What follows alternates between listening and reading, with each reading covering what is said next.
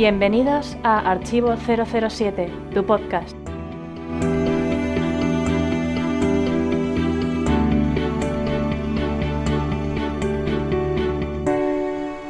Bienvenidos todos al podcast 107 de Archivo 007. Soy Alberto, alias Clark, y esta, y esta vez rendimos homenaje a los intérpretes que dieron vida al personaje de M, el máximo responsable del MI6. El primero fue Bernard Lee, fue el actor que más veces le ha dado vida, un total de 11 ocasiones. Su carrera empezó en el teatro, pero tras la Segunda Guerra Mundial trabajó en importantes películas, como por ejemplo El Tercer Hombre o La Burla del Diablo. Curiosamente, también se le vio en la parodia bondiana Operación Hermano Pequeño, protagonizada por Neil Connery, el hermano de Sean Connery, y en la que también participaban otras caras conocidas de la franquicia, como por ejemplo Daniela Bianchi, alias Tatiana Romanova en Desde Rusia con Amor.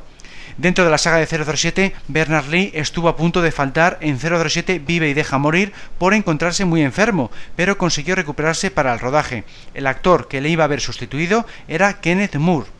Cuando finalmente no pudo participar fue en solo para sus ojos, debido a que se le diagnosticó un cáncer de estómago que terminó con su vida mientras aún se rodaba la película. Como muestra de respeto, los productores decidieron no contratar a otro actor para que hiciera su papel, sino que otorgaron sus líneas de diálogo al personaje de Bill Tanner, el jefe de personal del MI6. Ya en Octopussy llamaron a Robert Brown para sustituirle, un actor que ya había trabajado en la serie dando vida al almirante Hergraves en La espía que me amó de 1977. Por esta razón, nunca se ha sabido a ciencia cierta si su versión de M era la del almirante ascendido a ese puesto o si realmente trataba de encarnar al mismo personaje del que se había encargado Bernard Lee. Robert Brown tuvo una carrera de considerable extensión al haber trabajado en más de 100 títulos para cine y televisión. Se especializó en papeles secundarios, siendo uno de los más relevantes el del guardián de galera en Ben Hur. Judy Dench vino a sustituir a Robert Brown en los 90, en la etapa Brosnan, en parte para actualizar la saga y en parte para coincidir con la realidad, ya que a principios de los 90 la jefa del M6 real era también una mujer, Stella Remington.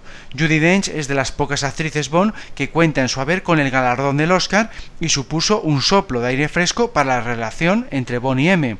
Entre sus películas más relevantes están Shakespeare in Love y Diario de un escándalo. Con la llegada de Daniel Craig en Casino Royale de 2006, el director Martin Campbell estaba tan satisfecho con la actriz que optó por continuar con ella, de modo que ha seguido en la franquicia en las cuatro últimas entregas. Finalmente, el M actual se corresponde con Ralph Fiennes, un magnífico actor inglés, dado que ha sido nominado al Oscar en dos ocasiones. La fama internacional le llegó con su papel de nazi en la lista de Sidler de Steven Spielberg, y a partir de ahí se la ha podido ver en todo tipo de producciones, no solo en otros dramas como El paciente inglés o El jardinero fiel, sino también en cintas comerciales como la saga de Harry Potter, donde dio vida al villano principal, Lord Voldemort.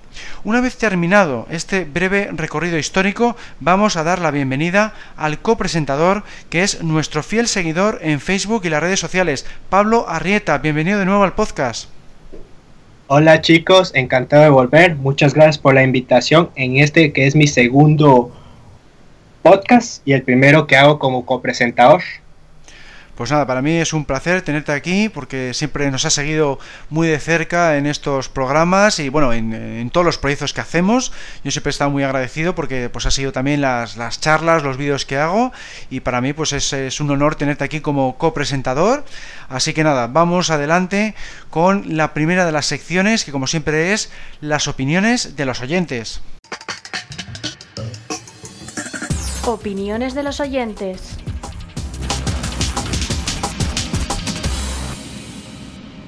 En el programa anterior han opinado 007 David, GGL 007, El Santo, Pablo-Ortega, Rapsodia 154, Oscar Rubio, Kronstein, Aficionadillo, Miles Messerby, José Manuel Barry, Gogol, Licencia para Comentar, Jaime-Lazo y un servidor.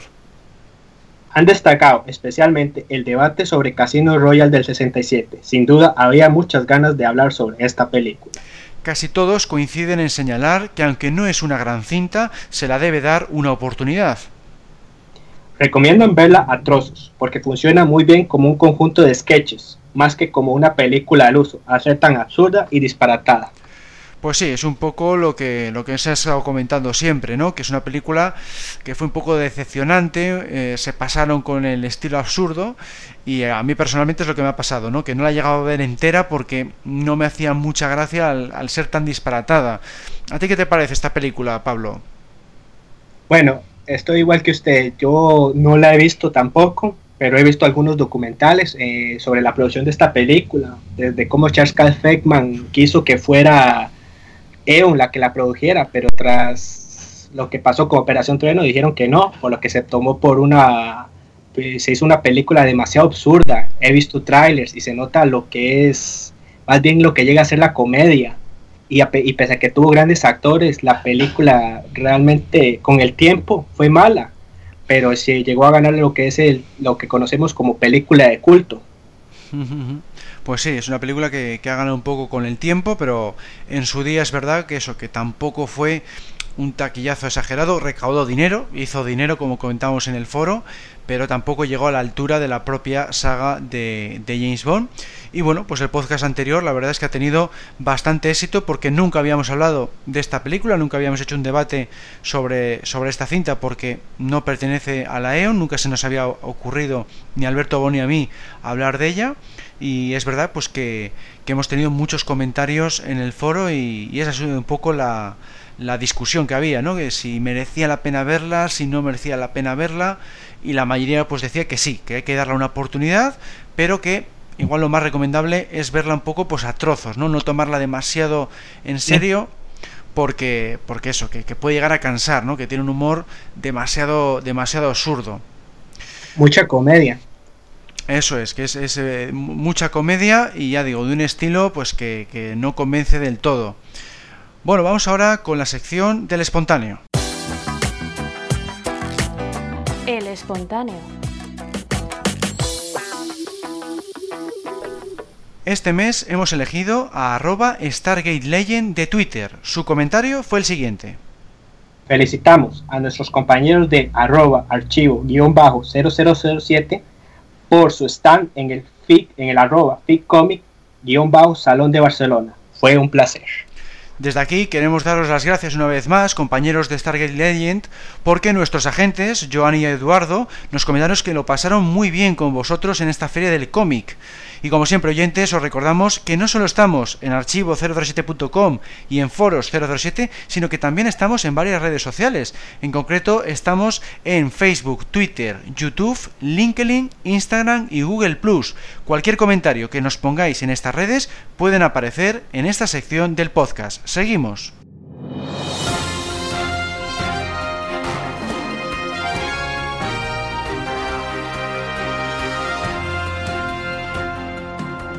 Noticias del mes.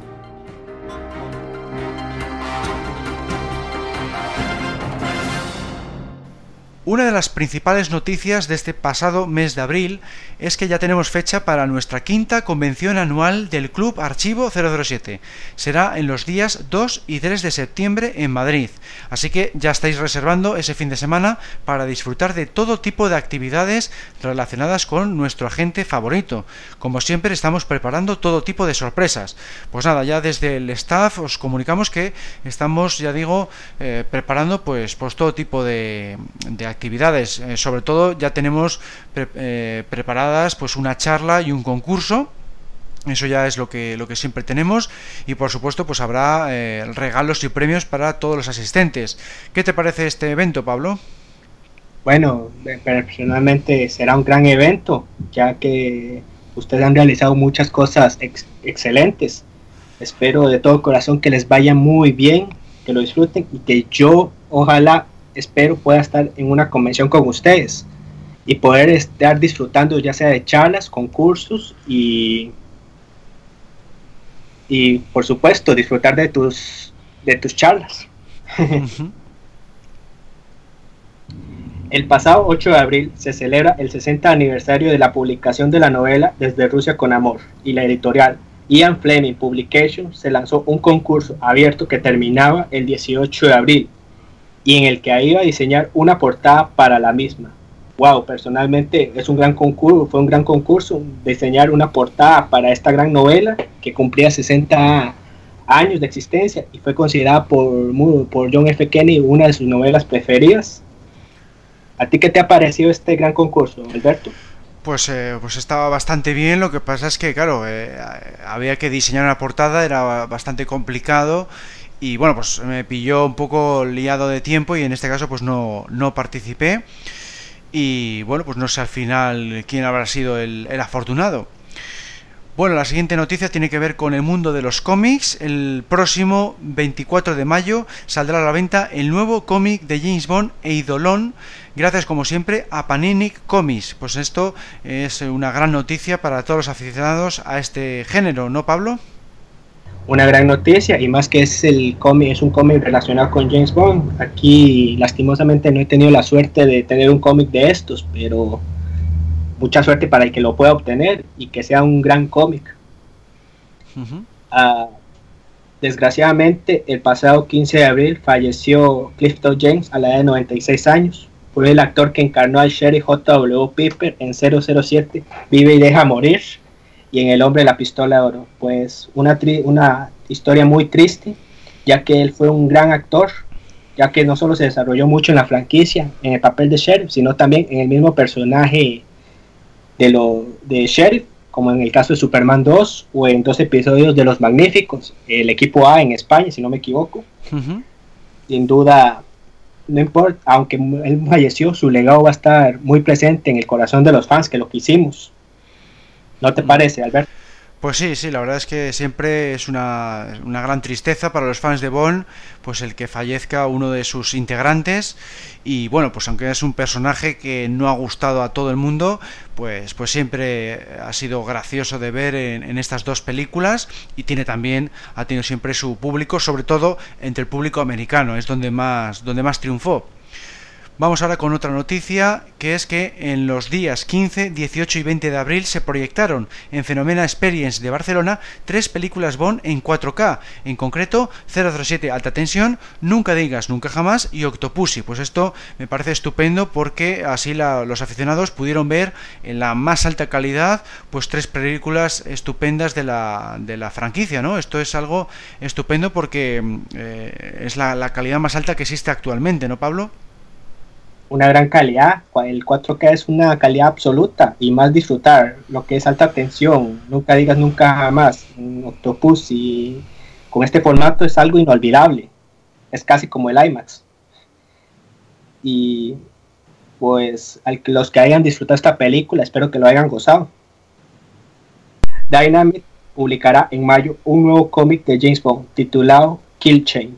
Bueno, como siempre yo he dicho, no he podido tener la oportunidad de saber, de tener un cómic de James Bond, pero espero que sea, espero que sea un buen título. Me encantaría saber la signosis pronto. ¿No te parece, Alberto? Pues sí, sí, no, esto siempre es una buena noticia para los aficionados porque, claro, novelas se suelen publicar menos, se suele haber pues una cada dos o tres años, sin embargo ahora, pues eh, gracias a Dynamite, pues está habiendo bastante movimiento en el tema de cómics y por lo que comenta la gente en el foro, están siendo bastante buenos porque adaptan bastante bien el estilo del, del James Bond literario. Por mi parte, pues no, no estoy adquiriéndolos porque, bueno, es un estilo pues eh, bastante alejado del James Bond cinematográfico para mi gusto y por eso, pues bueno, no estoy, no estoy siguiéndolo.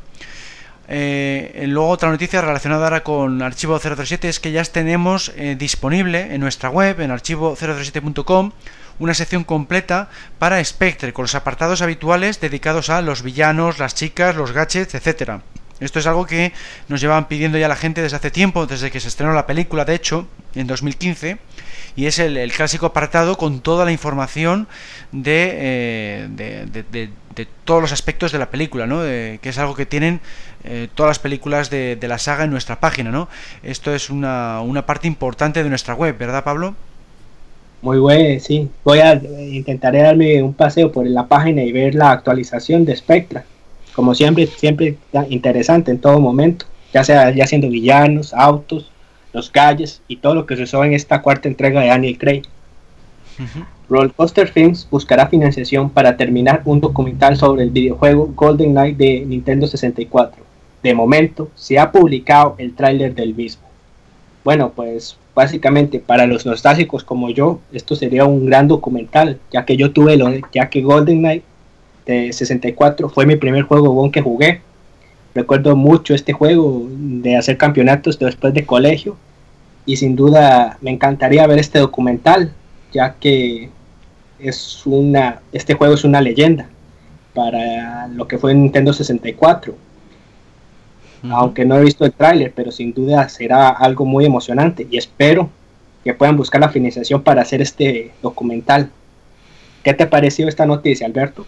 Pues sí, excelente, porque como dices, pues fue un videojuego muy exitoso, del, siempre se ha dicho que es el mejor que de todos los que se han hecho de 007, y a mí pues me gustaría ver el documental, pero claro, siempre y cuando le subtitulen al castellano, al español, porque en inglés no me voy a enterar, y entonces ese es lo único, el único problema que le veo a esta noticia. Bueno, que, se hable solo en inglés y uno. ¿eh? Claro, yo en inglés no me entero, no, yo en inglés soy nulo, soy muy negado para el inglés entonces, si no le subtitulan, pues yo no, no podré verle, claro. Bueno, otra noticia relacionada con nuestro club es que el pasado, el, pasado sábado 22 de abril se celebraron las quintas jornadas bondianas en Santander. La verdad es que fue todo un éxito porque fuimos un total de 8 personas, más o menos la cifra habitual que solemos ser estos eventos, solemos ser entre 8 y 11 personas y todos salieron muy contentos, salieron muy contentos porque hicimos todas las actividades que estaban previstas, salieron todas muy bien.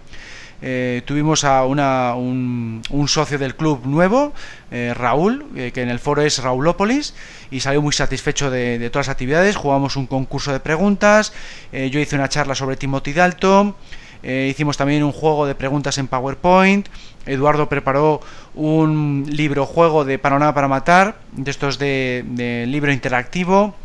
Hicimos un debate sobre los actores de James Bond. Vamos, que fue un día muy completo de actividades de James Bond y que, bueno, pues pronto podréis ver algunos vídeos y fotografías en eh, la página y en YouTube. Eh, ¿Qué te pareció esta noticia, Pablo? Bueno, realmente estas jornadas, lo importante es que ustedes disfrutaron ya, aunque fueron muy pocas personas, que si no me equivoco dijiste que eran ocho, pero lo importante era disfrutar ya con la charla de que diste de Timothy Dalton, los juegos. Yo personalmente, si no me equivoco, creo que fuiste tú el que me envió una vez lo que fueron las terceras jornadas mundiales, o fue Alberto no me acuerdo muy bien. Pero sí, yo lo, lo vi por YouTube y recuerdo muy bien que y recuerdo haber adivinado cinco preguntas. Bueno, fue una buena, fue sin duda lo importante es que ustedes lo hayan disfrutado, porque lo que en archivos 007 se hace es poder disfrutar del mundo de Bond. Pues eso, es. Hmm, sí, efectivamente, pues es lo que intentamos, que independientemente pues del número de, asistentes, pues que disfrutemos las actividades. Aquí, pues lamentablemente, pues hubo circunstancias que impidieron, impidieron a la gente poder venir, porque íbamos a ser un total de 15 pero no coincidió bien la fecha a estas personas y al final, pues bueno, fuimos un total de 8 y, la verdad es que lo pasamos muy bien. Y bueno, en el apartado de noticias de Bond 25, no sé si lo habrás visto Pablo, que se ha confirmado que Daniel Craig va a estar en Bond 25. ¿Qué te parece la noticia? Bueno, por otro lado, realmente, como todos sabemos, yo consigo, para mí Daniel Craig es un Bond aceptable, no es casi de mis favoritos, debido a la dureza que le transmite mucho el personaje. Pero por otro lado, y lo digo, no es por cuestión de cariño, me gustaría que volviera realmente, ya que si indican los rumores de que Spectre será una que Spectre tendrá secuela en Bond 25, es lo más lógico que vuelva, ya que sería medio extraño que Bond 25, siendo una secuela Spectre, esté con otro Bond. La idea lógica es continuarla, pero realmente yo me espero a que haya un guion por otro lado, yo no me fío mucho en lo que son rumores, porque usted ha visto que mucha gente, hay tabloides que pueden exagerar mucho la noticia, ¿no le parece? Hmm. Pues sí, eh, sí, todavía no es una noticia oficial la que hemos publicado en la web, del todo no se puede confirmar 100% del todo, pero bueno, en principio es bastante fiable la información que hemos tenido. Entonces, eh, vamos, es casi casi seguro que va a estar en la, en la película. Y bueno, yo eh, por un lado, pues ya sabéis que a mí Daniel Craig pues no me entusiasma el, James Bond que interpreta por lo que tú has dicho, porque me parece demasiado duro. Yo prefiero el James Bond más, más elegante. Eh, pero por otro lado, claro, lo veo lógico porque el final de Spectre exige una continuación, exige eh, que James Bond liquide a Blofeld, ¿no? A mí no me gusta que Blofeld continúe con vida porque prefiero que James Bond acabe la misión en condiciones y, siempre James Bond liquida a los villanos, ¿no? Es lo, habitual. No me gusta que les deje con vida porque parece como que, que, queda la misión a medias, ¿no? Entonces yo prefiero que, las cosas se cierren, que los argumentos se cierren y por eso yo creo que, que Bond 25 eh, que sea ya su última película y que, sea un cierre ya en, en condiciones y luego también se dice por ahí que es posible que vuelva también eh, Jeffrey Wright, que es el que interpretaba a Felix Leiter. ¿Qué te parece también esta noticia?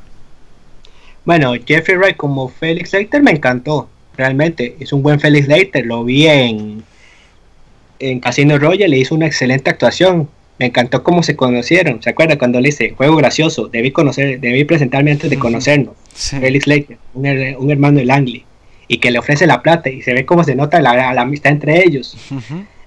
En Quantum lo ayuda a escapar de la CIA que lo quería capturar cuando le dice James, lárgate de aquí, antes de ofrecer la misión de la perla de las dunas. Es una lástima que en Spectre no tuviera, me hubiera encantado que en Spectre hubiera tenido un cameo, al menos, y no fuera solo mencionado. Y ojalá que vuelva, porque personalmente fue un gran later.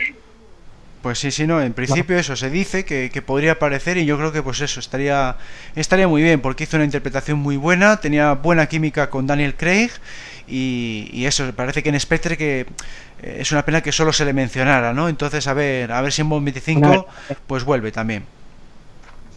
Y bueno, pues con esto terminamos un poco todas las noticias que ha habido este mes, pasamos ahora al debate.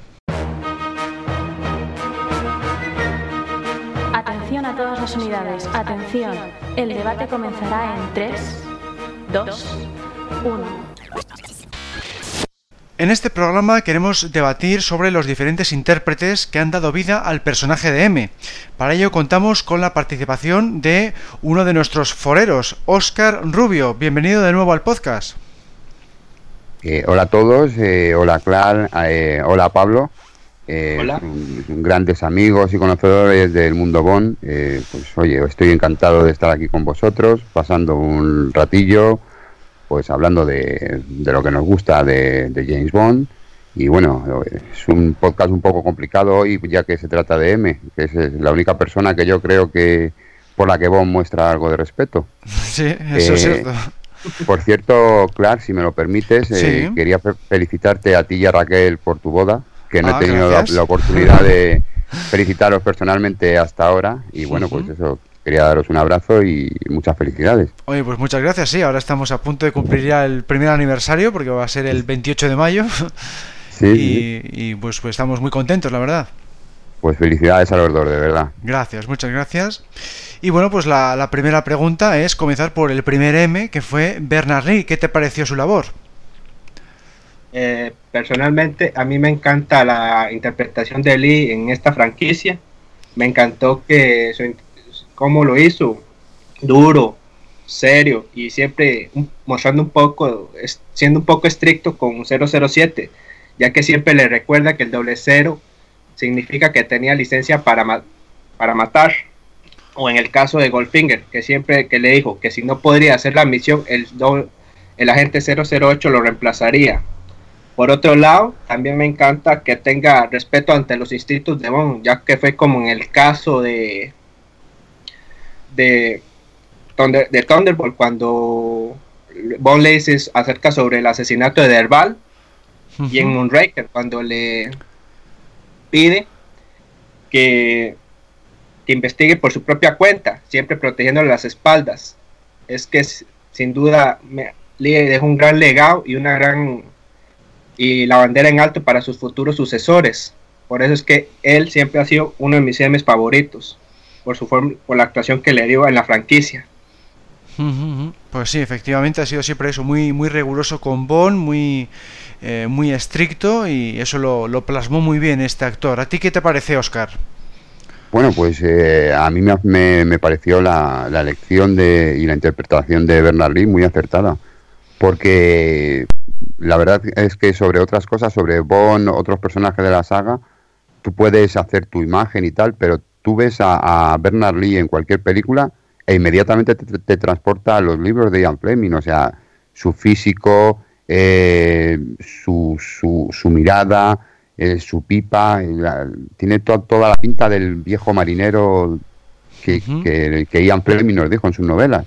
Y bueno, pues eh, además el respeto yo creo de M hacia Bond y Bond hacia M es, mutuo y, y, plena confianza de, de Bernard Lee hacia, hacia Bond, hacia 007 y me pareció muy buena, muy una pena el pues eso, la desaparición y, el fallecimiento de, de Bernardín. Hmm, sí, sí, porque podría haber continuado igual, quién sabe, ¿no? Si, si no llega a tener eh, esos problemas de salud, pues igual le hubiera sido hasta parada para matar o... Exacto. hasta la etapa de Roger Moore para terminarla entera, ¿no? Exactamente. Estoy de acuerdo. hizo una interpretación soberbia y además pues eh, lo que has dicho no de eh, que, parecía un marinero y tenía esa decoración siempre de, maquetas de barcos de fondo o cuadros de barcos en el despacho eh, y eso pues procede me imagino no todo del James Bond literario no todas esa, esas descripciones y él lo, lo bordó lo bordó ese, ese estilo estricto riguroso con Bond y, lo bonito que tiene es que tiene cierto desarrollo, porque en Doctor No es como mm, muy estricto con Bond, no le gusta que sea un poquitín canalla, digamos. En Goldfinger también le echa bastante la bronca. Pero luego en Operación Trueno, como ha tenido bastante éxito James Bond en las misiones anteriores, eh, confía ya un poco más en James Bond. ¿no? le dice, por ejemplo, que eh, se ha visto el cadáver de Derval, pues eh, lo voy a investigar porque confío en James Bond. Se ve que hay un poco más de confianza hacia la labor de 007 que las primeras misiones no es tanta, ¿no? Se ve ahí un pequeño desarrollo con, con el Bond de Connery y luego, pues también con, con, el Roger Moore, pues también se le ve que, confía, ¿no? Porque, por ejemplo, en El Hombre a le permite ir a por Escaramanga, le da vacaciones para que eh, pueda ir a, por El Hombre a por su cuenta. Eh, me gusta esa, esa, pequeña evolución, ¿no? Que al principio eh, es muy, muy estricto con James Bond y como ve que va cumpliendo cada vez más misiones, cada vez más peligrosas, al final le deja un poco más de libertad de acción en, misiones posteriores. Eso también me gustó mucho, esa, esa evolución que tuvo Bernard Lee. Y bueno, luego. A mí, me, gustaría, bueno, si me deja, si me permitís, destacar un par de puntos. Es. Eh, sobre todo en las, como decís, en la en Doctor No, por ejemplo, que casi no le mira ni a la cara en cuanto aparece James Bond. lo típico, son las 3 de la mañana o las 4 de la mañana, cuando, o sea, la el rigor con, el que le trata. Luego, por ejemplo, el, en la película El Servicio Secreto de Su Majestad, cuando James Bond está en el despacho de M después de, la avalancha que, sepultó a Tracy, que ve a Bond preocupado y él le dijo, siéntese, tranquilícese, como muy paternalista también, o sea, tiene los dos puntos. Hmm. Y eso eso me, gusta mucho de, Bernard Lee. Hmm. Eso es, eso, eh, decir algo? Sí, sí, adelante. Em, bueno, hay, hay dos líneas que me encantaron mucho de Bernard Lee, concretamente en, Operación Trueno y Moonraker. En, el, en, la, en la primera, cuando están en la reunión con M, hay una, cuando le dice Bond que el nombre era Derbal, pero él lo vio muerto en la clínica, y uno general dice, pero es imposible, si vieron a Derbal subiendo al volcán, y ahí viene la primera frase que dice Lee, si 007 dice que vio a Derbal muerto en una clínica, es suficiente para empezar una investigación. Ya en lo que es la segunda, cuando ya le dice que te has tomado, que si has querido tomar vacaciones, Bond le dice, siempre he querido a Brasil, señor. Sí, siempre planeé eso. Siempre creí que planeabas eso. Y lo que comienza a, lo que él dice, una de las mejores frases, 007, no cometas un error o los dos estaremos en un embrollo. Fueron dos que me han encantado. Sí, ese va a ser inolvidable. O sea, el personaje no va a haber otro que le pueda suplantar. ha tenido diálogos excelentes siempre también. Bueno, y luego le sustituyó Robert Brown, eh, ya estamos hablando de los años 80, eh, parte con Roger Moore y parte con Timothy Dalton. ¿Qué te pareció Robert Brown, Pablo? Bueno, realmente me pareció una buena actuación aunque es muy diferente de lo que vimos, ya que aquí él, él, se nota que carece de muy, de muy, de muy buen humor y y siempre se, es muy, es muy, se pone muy mano, mano dura con 007. En el caso, si se acuerdan bien, creo que en alta tensión, él le dice que si tampoco puedes cumplir una misión de matar a, al general Pushkin, él le dice que un agente, creo que es 004, lo reemplazará, porque en palabras de él, 004 eh, acepta lo que son órdenes, no instintos. Por otro lado, si pudiera quedarme con un punto negativo, sería la forma en que opinó sobre la muerte de Tracy y la mutilación de Leiter. Recuerdan que él le dice que déjate de, de sentimentalismo 007. Pero por otro lado, me parece una buena actuación. Algo seria, pero muy buena, realmente. Aunque yo me mantengo que ese es el almirante Y no el personaje de Miles Mercerby, ya que las actuaciones son muy diferentes. Ajá. Bueno, ¿y tú qué, opinas, Oscar? Eh, yo, al igual que, bueno que Pablo, pues eh, pienso que es el almirante Halgraves, que ya lo habíamos visto anteriormente, no como, no como el personaje de M, sino como, como, un, pues, como un almirante de la Marina hablando con, con 007 y bueno, pues luego supuso su... Yo lo, yo lo, yo pienso que puede ser un ascenso al, jefe del, del MI6. yo le tengo como así, o sea, nunca le, puedo tener como Miles Marservy, porque Miles Marservy para mí siempre será eh, pues Bernard Lee, es el, el, primer M. Y bueno, creo que, que, tuvo puntos muy buenos. A mí, a mí me encantó mucho la, el, digamos, en, licencia para matar, en, cuando están en.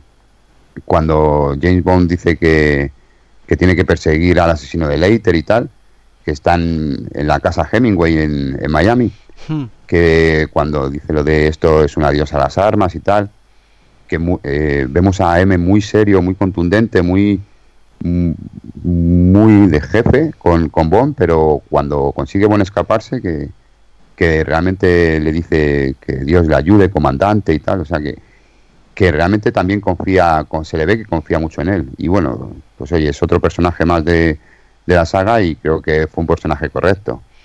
Hmm.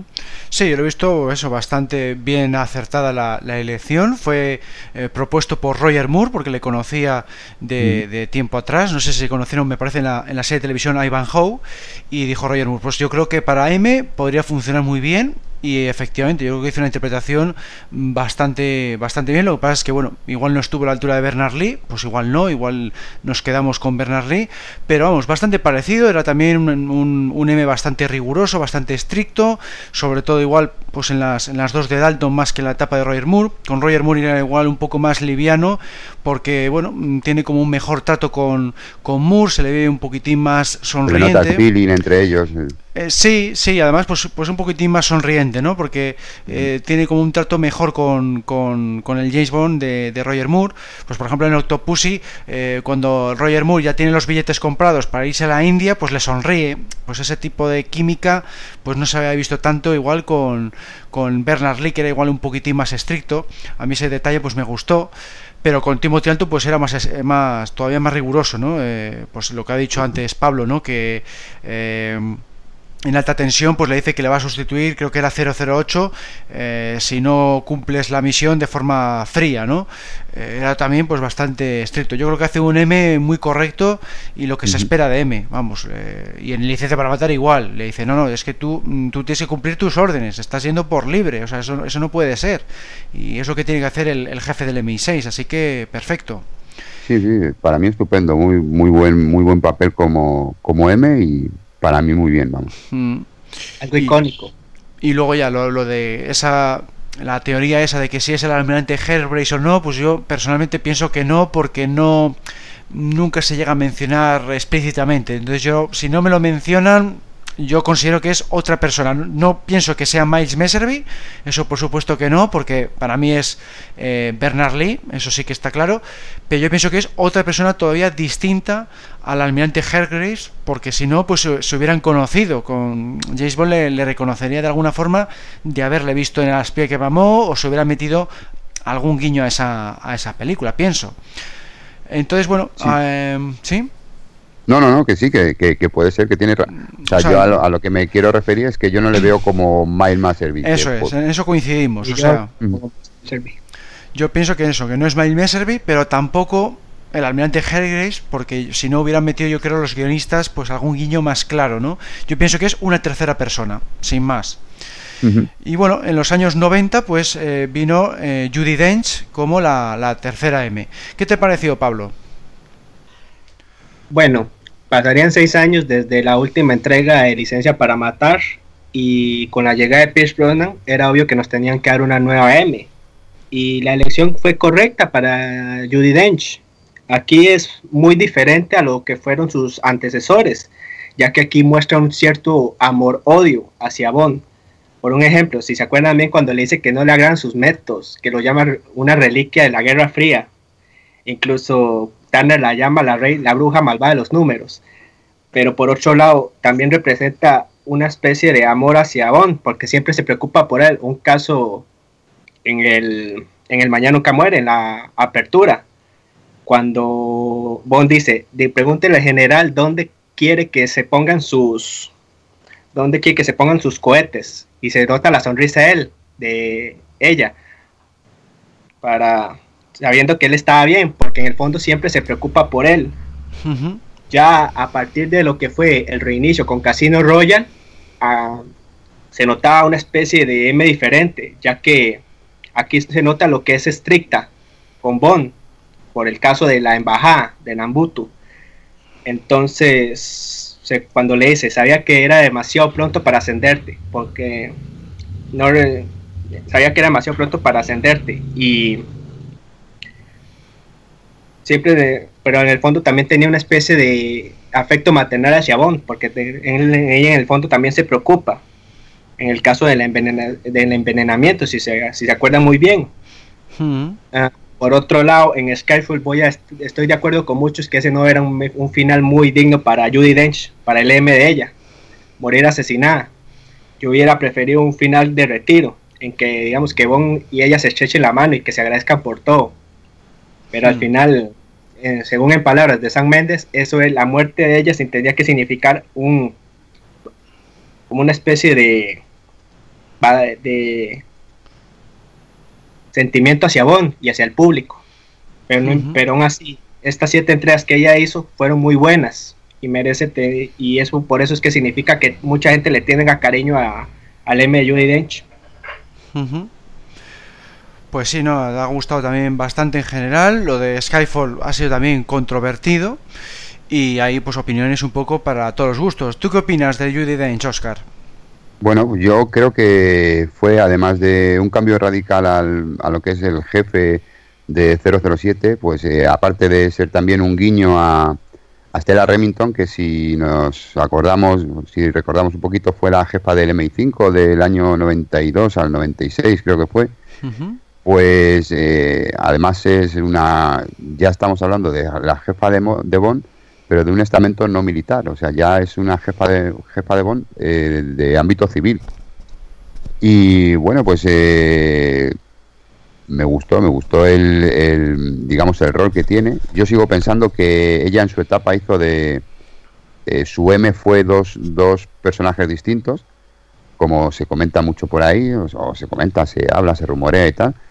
Y a mí me parece pues muy parecido su, su forma de ser muy parecido al de, al de Bernard Lee, pero 50 años atrás, 40 y algo años atrás, así muy rígida, pero muy benevolente y con mucha mano izquierda para, para tratar a Bond.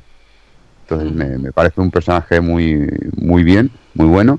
Y bueno, pues su forma de, de finalizar la franquicia me parece un poco penosa, entre comillas, de que una mujer con con, tanta carrera dentro del MI6, con tanta carrera dentro del mundo 007, pues ya podía haberlo dejado a lo mejor de, otra manera. Pero bueno, luego vemos un poquito de ella en Spectra, o sea, nos desquitamos también. También, también es verdad, sí.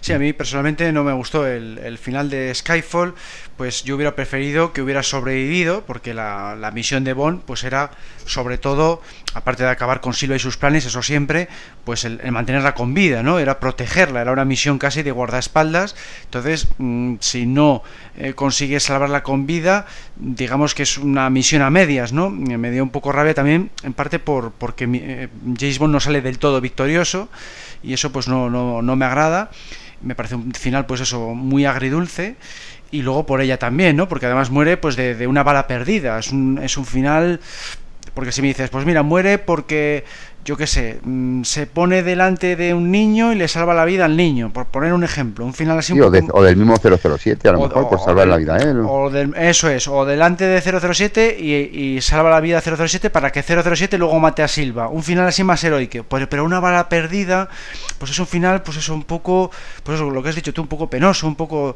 poco triste, mmm, como que sabe a poco para, para un personaje tan importante en la saga. Entonces a mí no me gustó esa, esa manera de finalizar el personaje. Y, y si no le matas, yo hubiera, casi hubiera preferido que siga con vida y la típica escena de que le dan una medalla, por ejemplo. Una, una Exacto. Y, y, luego podían haberla utilizado para películas más eh, posteriores, el que saliera cinco minutos como un homenaje a ella, pues pedir consejo o sí. que Bon hubiera hubiera ido a hablar con ella en su casa o en donde fuera. Eso es, también podría haber sido la siguiente y le da, eso es, una, una un consejo o algo así relacionado con Spectre, eh, en vez de en cinta de vídeo en persona, pues también se puede haber hecho se puede haber hecho de mil formas, ¿no? Pero tal y como se hizo, para mí fue un final pues bastante decepcionante. Y bueno, en cuanto a la actriz en sí, pues es una actriz también con mayúsculas, me pareció un cambio muy bueno, muy novedoso para revitalizar un poco la serie, que encajaba con la realidad por lo que has dicho tú de Stella Remington, me pareció muy adecuado y, casi casi me, atrevería a decir que para mí ha sido la, la mejor M que hemos tenido, me gusta yo creo que incluso más que Bernard Lee, por eso que habéis dicho de que es un poco más benevolente, ¿no? Porque es rígida con Bond, pero al mismo tiempo mmm, es un poco más maja con él, porque dice, oh, es el mejor agente, no, pero no se le diría a la cara, llega a decir en una, en una escena, uh -huh. y, y, y, se porta bien con él en alguna ocasión, no tiene por qué ser tan sumamente fría con él. Como ve que es bueno, pues ella también mmm, tiene algún comportamiento bueno con él, ¿no? Eh, sobre todo en el mundo no que es suficiente, ahí tienen una relación muy buena, porque es una misión bastante personal para ella y ahí pues llegan a estrechar un poco más de lazos, ¿no? Ahí me gusta la, la relación que mantienen. Sí, Igual. además yo, eh, perdón, yo, sí. yo, de esa película destacaría cuando dice lo de Almirante Redwood, protesto y tal y cual, que están pues al principio, cuando quieren atacar la base de, o sea, digamos el mercado de terroristas, que, que claro, Bon empieza a disparar, se empieza, se quiere hacer con el avión y el almirante dice, ¿qué está haciendo su agente? Y M, segura de sí misma, segura de 007, dice, su trabajo. Ah, bueno, es bueno, eso es en el Mañana Nunca Muere. Bueno, eso es en la otra. Yo estaba diciendo. Eso, perdona, perdona, el Mañana Nunca Muere. Sí. Yo estaba diciendo de... en el Mundo No Que es Suficiente por el tema de Electra que es personal para, para M. Bueno, bueno, Exacto. también es una buena escena esa, la del teaser de, del Mañana. Está también muy bien porque se ve la confianza que tiene en él. Está muy sí, bien por esa. la confianza al decir, yo le dejo que él haga lo que tenga que hacer, que eso lo va a hacer. Es. La única pega que yo le achacaría a Judy Dench, aparte del final de Skyfall, es lo de, lo de Muere otro día, que ahí sí que pierde la confianza porque cree que ha estado desvelando información cuando le torturan en Corea. Esa parte ahí mmm, me chirrió un poco, ¿no? Ha estado confiando con él en tres películas y de repente aquí mmm, le, le, encierra, no quiere dejarle que siga con su misión y James Bond se tiene que escapar por su cuenta. Ahí no me gustó mucho esa actitud que tiene, que tiene M, que en parte está justificada porque es Miranda la que está, digamos, lanzando la información, ¿no? Entonces eh, se piensa que es Bond el que está lanzando la información porque la han torturado, pero mmm, yo hubiera mmm, la hubiera puesto que esté más de su parte, que le deje un poco más por libre y es lo que más me chirreó de esa película. Pero bueno, por lo demás es una M, ya digo, muy muy bien interpretado y muy original. Ahí, bueno, ahí, además luego tiene un punto al final cuando dice lo de en ese trabajo saber en quién confiarlo es todo, ese, eso es todo una representación de, de, de, de que realmente se ha equivocado con, con respecto a Bon en, en, ese, en el tiempo anterior. Eso es, al final se descubre eso, que, que es Miranda la, la, traidora, que es otra gente uh -huh. del MI6, y que Bon realmente soportó muy bien la tortura que, que había estado en, en, Corea. Esa es sí, un poco la, la película. Y bueno, pasamos ahora al cuarto y último M, que ha sido Ralph Fiennes. ¿Qué te pareció, Pablo? Bueno, cuando supe que Ralph Fiennes iba a aparecer en la siguiente entrega, que en ese momento iba a ser Skyfall, me pareció un gran, un gran punto, porque él es un gran actor. Yo lo recuerdo muy bien por lo que fue eh, la lista de Schindler y también muy conocido por ser Lord Voldemort en la saga de Harry Potter. Me encantó la interpretación de Mallory. Bueno, uno pensaría que iba a ser básicamente el personaje el, personaje que mucha gente iba a odiar y muchos que desearían que, lo, que se muriera, realmente. Me encantó el personaje Mallory, me encantó que fuera un general que fue capturado, al final se convirtió en un gran, gran aliado. Y lo mejor de todo fue que en el final de Skyfall fue ascendido a Emmy, cosa que me fascinó porque me, sin duda Mallory junto a Kincaid fueron mis personajes favoritos de esa película para Spectra también hicieron un gran punto a darle más participación. Me encantó todo lo que le dijo. Bueno, también siempre teniendo un poco de, de ser estricto con Bond. ¿Te acuerdan en la misión de México? Cuando le decía que no tenías una... Sí. No tenías, ni, no tenías ninguna misión ahí, ninguna. Me encantó también muchas cosas, que fuera como una especie de agente con el fin de detener los planes de Spectra, de lanzar el Nueve Ojos la pelea de C que tuvo con C fue muy buena. Y, y, por supuesto, ojalá, espero que en Bond 25 le sigan dando más participación. Es que Fice fue, fue una elección acertada por parte de los productores.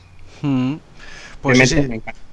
Efectivamente, también han apostado por otro grandísimo actor. Últimamente, en los últimos años, los productores están acogiendo a lo mejorcito de los actores, al contrario que igual que en otras épocas que cogían pues actores más secundarios, pues no, no, últimamente están cogiendo a, estrellas de primer nivel y este es otro caso también al nivel de Judy Dench, porque también, de, pues eso, ha estado siempre en primera fila. ¿Qué te parece a ti, Oscar? Eh, pues yo creo que voy a discrepar un poco con vosotros porque realmente pues, su carisma no, no veo mucho carisma por parte de él. Eh, se le ve, tiene carácter, o sea, se le ve carácter cuando, cuando tiene que, que, tenerlo.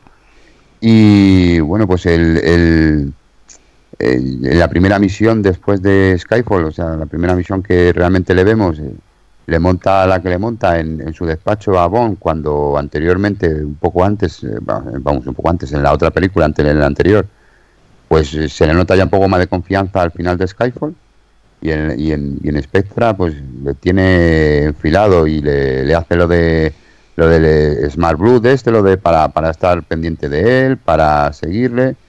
Es un poco contradictorio de, de lo que había pasado en Skyfall. Y bueno, algo también muy, contradictorio de, de, Mallory es que en, Skyfall dice que era teniente comandante, de que había servido y era teniente comandante. Es, es algo que a mí me parece un poco raro porque eso equivale en Marina a capitán de corbeta.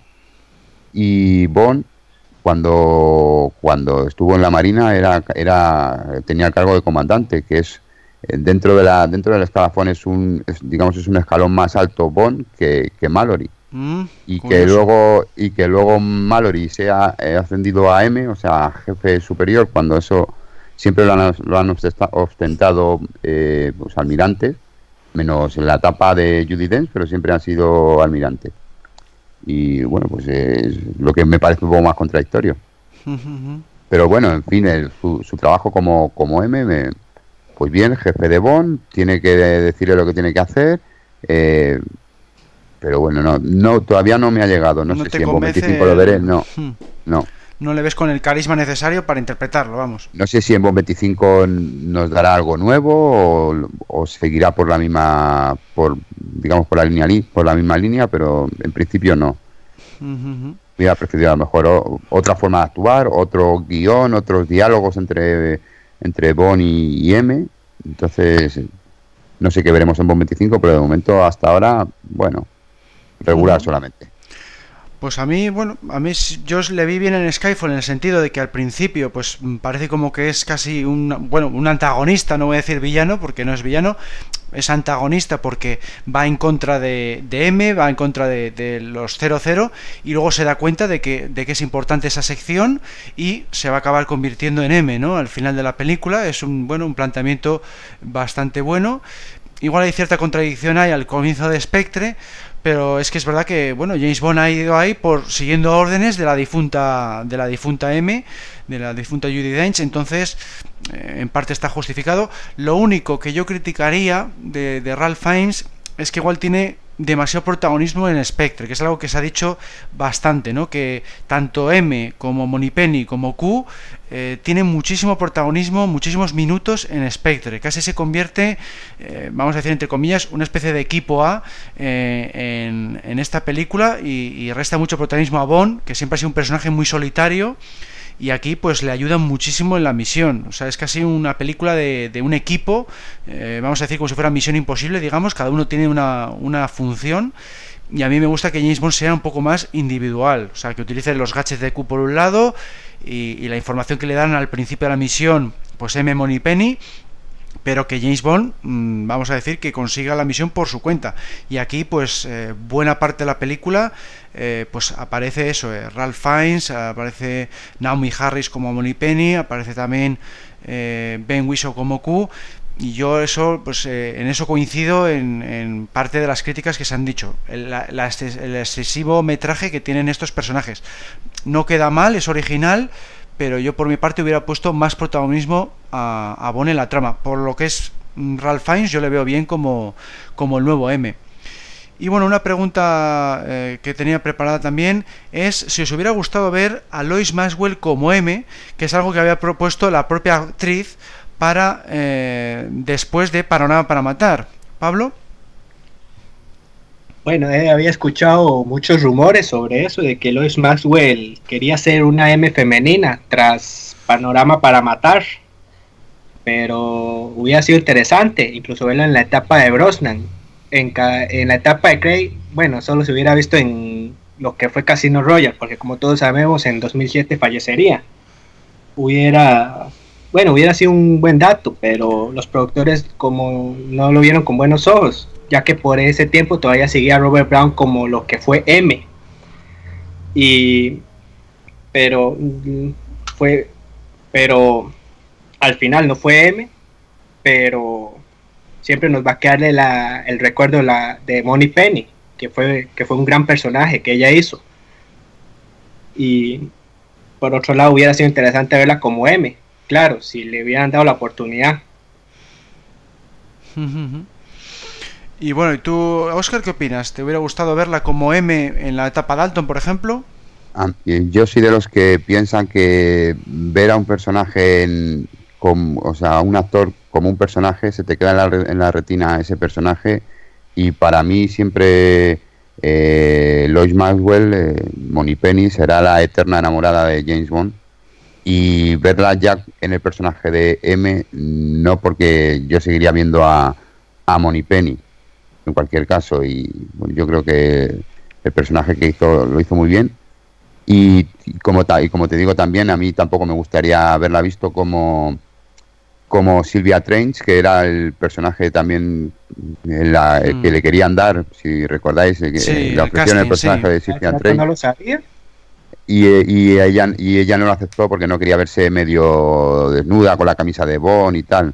Entonces le ofrecieron ser Moni Penny y, y siempre será Penny, O sea, y si pues, pues siempre nos quedará en la retina eso, no verla como otro personaje, pues no. Bueno, realmente no era como otro personaje, o sea, la, la idea de ella es que Penny ascendiera al puesto de M, o sea, ella seguía siendo, eh, vamos a decir, si ella se llamara If Penny, vamos a decir, pasara de, de ser secretaria a ser M, ese era el concepto que tenía ella. Mm, a mí personalmente pues no lo veo porque lo veo como un salto muy grande de, escalafón y, bueno pues no, no para mí no me, no me encaja y prefiero ver pues a, otro tipo de, personaje que, tenga pues lo que decías tú antes lo de el rango no pues pues tiene que ser alguien que tenga un rango superior a Bon en principio es el, punto de partida. Así que por mi parte tampoco lo, lo veo claro. Y bueno, ¿qué os parece el homenaje que se le rindió a Bernard Lee cuando se puso a Bill Turner en Solo para los Ojos, cuando falleció Bernard Lee en esa época y se puso el personaje de Bill Turner como sustituto en esta película? Pablo. Bueno, realmente me pareció una gran idea poner a Bill Turner en el puesto de Emmy, porque como todos sabemos, Bernard Lee ya tenía cáncer de estómago en fase 5, o sea, en fase terminal, y tras su muerte se tuvieron que volver a lo que es a reescribir el personaje, en, el personaje. Me pareció un gran tributo y una forma de respetar la memoria del actor. Aunque por otro lado, yo si querían mantener lo que era la esencia del personaje, hubieran dicho que el gobierno está buscando un nuevo reemplazo, en vez de decir que M está de vacaciones. Pero me parece un gran tributo. No, no ponerlo solo para tus ojos, mantiene el respeto a lo que es el actor. Bueno, ¿y tú qué opinas, Oscar? A mí como, como homenaje me pareció bien, todo homenaje que se le pueda hacer a, a un a un actor y más un actor tan importante dentro de, la saga, un personaje tan, tan importante dentro de la saga, me, parece me pareció muy bueno. Aunque para mí el, el, el, mejor, el, más bonito fue el, de, el del Mundo Nunca Suficiente, colocando su cuadro en el, en el cuartel general de, Escocia, en el cuartel general del MI6. Ese me, me gustó bastante más. También, eso es un buen buen guiño a, a Bernard Lee. Y bueno, pues el, que estamos comentando de Bill Turner también me pareció excelente porque es también, pues como muy claro, ¿no? El público igual, lo del cuadro, pues se puede pasar igual hasta desapercibido. Bueno, se ve bastante bien, pero igual parte del público, eh, igual hay gente que igual no lo puede llegar a ver pero lo de ver a Bill Tanner y decir claramente que M está de vacaciones, vamos, me pareció soberbio porque queda muy muy claro que estás haciendo ese tributo al actor y, vamos, muy merecido porque es que participó en 11 películas, eso pocos, pocos actores de la saga lo pueden decir, ¿no? Y además con un nivel de calidad interpretativa eh, pues tan alto como estábamos diciendo, ¿no? Y bueno, pues para terminar, ¿cuál es vuestro M favorito y por qué, Pablo? Bueno, realmente me quedaría con dos, que ya saben que son Bernard Lee y Ralph Fiennes, el primero, porque a pesar de que él era estricto con 007, siempre respetaba lo que era el instinto de Bond en ciertas misiones. Y Ralph Fiennes, porque a pesar que uno pensaría que iba a ser el personaje antagonista, como mencionaste, al final resultó que era un gran aliado. Me encantó también, como ya mencioné, en Spectra, que tuvieron una pelea contra C y que espero que el próximo guion de Bond 25 le den más participación. Por eso son mis M's favoritos. Y bueno, ¿cuál es el tuyo, Oscar? Eh, bueno, pues para mí es eh, eh, también como, como con Pablo serían dos, serían Bernard Lee y Judy Dench, porque con un margen de 45 años aproximadamente entre uno y otro, pero su, su forma de tratar con Bond es prácticamente similar, o sea, muy rígido cuando tienen que serlo y muy paternalista, maternalista cuando, cuando tienen que serlo. Y, me gustó, me gustó mucho. Lógicamente me quedo con Bernard Lee porque, porque es que te transporta a las novelas que estás leyendo y, le ves y le ves como, como M, como pinta de almirante, pinta de, de jefe de, de, en este caso, del, Servicio Secreto Británico y, y creo que como él, pues, pues ninguno. Bueno, pues yo me quedo con, con Judy Dench porque, bueno, lo que he comentado antes, porque me gusta eso, que, que también es estricta con Bond cuando debe serlo, pero al mismo tiempo pues también es bondadosa con él porque sabe que es un mejor agente que también pues pues eh, como es tan bueno pues tiene que tener cierto comportamiento con, con, su persona y eso lo demuestra pues en ciertas ocasiones en ciertas escenas. Sobre todo me gustó la relación que tiene con él en el mundo no que es suficiente que es una misión pues en la que ella se involucra un poco más personalmente se acerca un poco más a Bond y ahí me, me pareció una, una, relación excelente no eh, porque a veces pues eso Bernard Lee pues igual era muy muy estricto con Bond, no le dejaba libertad de movimientos o le echaba la bronca cada dos por tres. Eh, sin embargo, pues eh, Judy Dench, pues con, con, Brosnan tenía ahí una química pues un poco más ligera y a mí me, gustaba más esa, esa forma ¿no? de, interpretarlo. Y bueno, eh, por terminar, eh, si queréis, eh, como había dicho en el foro nuestro compañero David, que, es que tiene el nick 007 David, si queréis opinar sobre Edward Fox, que interpretó a M en la película Nunca digas nunca jamás, Pablo. Bueno, si pudiera tener dos palabras para escribir a Edward Fox como el M en Nunca digas nunca jamás, diría decepcionante y nada interesante.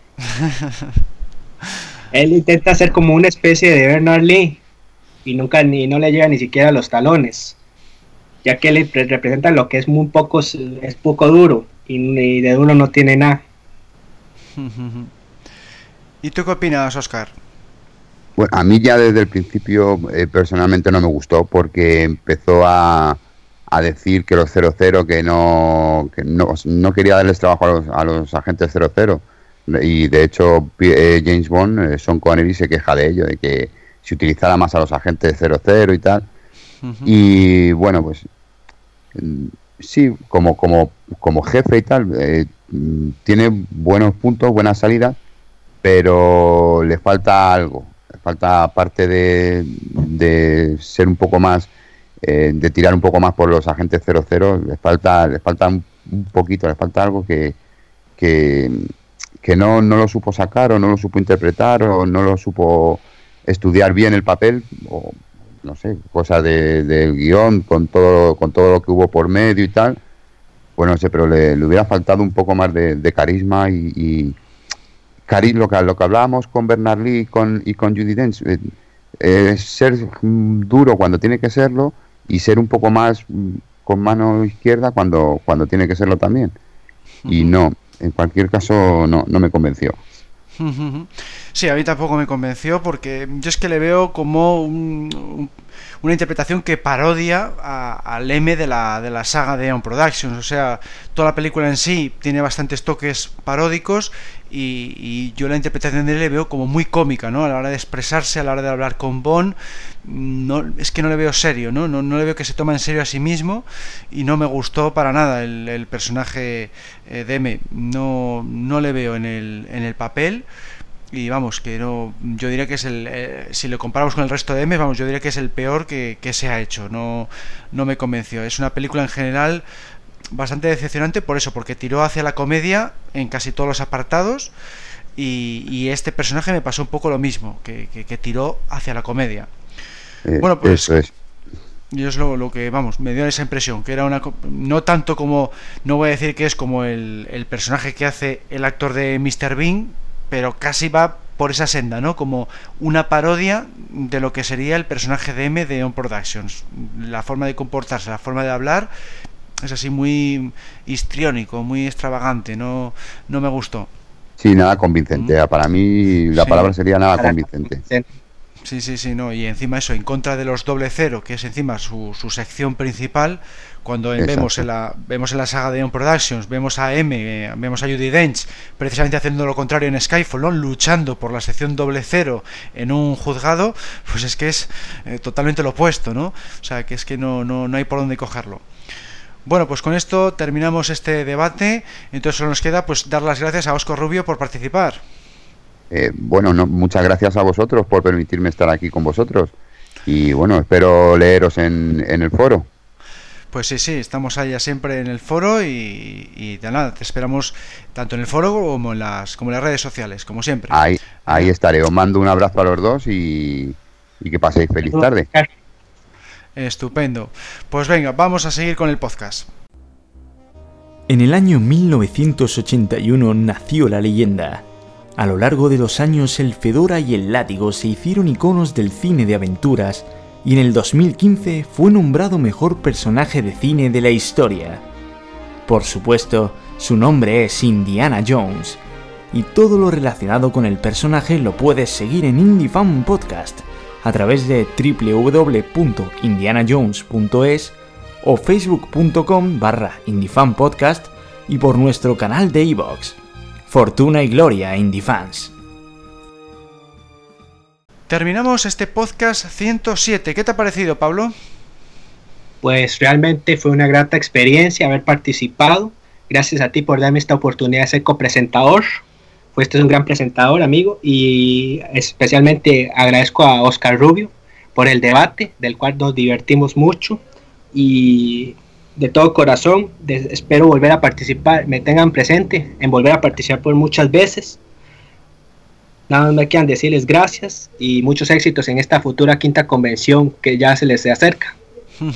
Pues nada, muchas gracias a ti, Pablo, porque siempre estás, eh, eso, pues como he dicho antes, eh, muy pendiente de nuestros proyectos de Archivo 007 y, y, nada, pues ha sido un honor tenerte aquí en el programa con este, con todas estas noticias, con este gran debate. Ha sido un placer. Y nada, pues a los demás os recordamos que eh, seguimos en archivo007.com, en el foro que está en archivo007.com barra foros y luego en las redes Facebook, Twitter, LinkedIn, Instagram, YouTube y Google Google Plus. Luego también tenemos un email por si queréis participar en este programa, que es podcast@archivo037.com. Un saludo a todos y hasta la próxima.